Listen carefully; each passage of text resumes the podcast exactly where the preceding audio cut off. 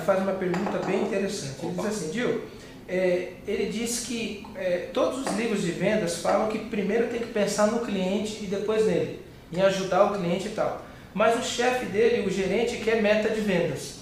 Então, como que ele faz para conciliar essas duas coisas? Pensar no cliente, em cliente em primeiro lugar e também bater a meta que o chefe fica pegando no pé dele. É bacana, bacana, uma pergunta legal. É, é, as metas ele vai ter para o resto da vida. E aí dele se ele não tiver metas pessoais, para a vida pessoal dele, ele tem que, ter, tem que também ter metas, lógico. Mas é o seguinte, é, ele vai ter que buscar isso. Agora, se ele conseguir fundir isso é Juarez, né? De Juarez. Belém. É Ô Juarez, que prazer, Belém. Tive, há duas semanas eu tive aí, adoro a tua cidade, maravilhosa.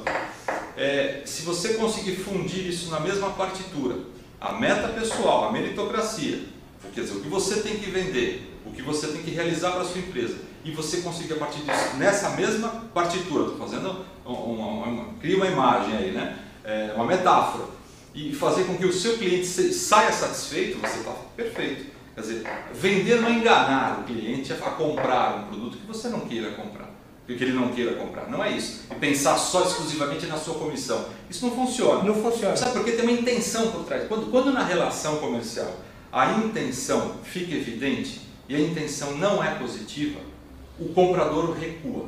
Ele recua, ele sente, ele, ele percebe. Sente. Quando a intenção fica, fica evidente, olha, eu quero, ele está querendo me empurrar esse produto, eu, não, eu, já disse que eu não quero isso, mas tá, a intenção está querendo, ele está pensando na comissão dele. Quer dizer, aí volta a falar, a intenção dele não é me ajudar. Fideliza ou não?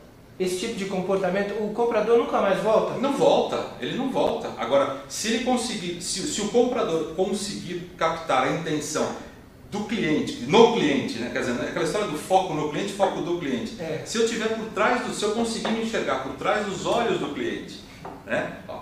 pelos olhos do cliente. O que, que ele veio aqui fazer o quê? Ele está querendo comprar para quê?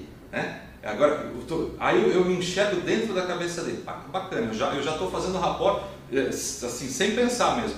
E aí, a partir disso, eu, eu colocar a minha melhor intenção para atender as expectativas dele, e se ele perceber isso, ele fica fiel a mim. Agora, o contrário, não. Repulsa. Aí complica demais.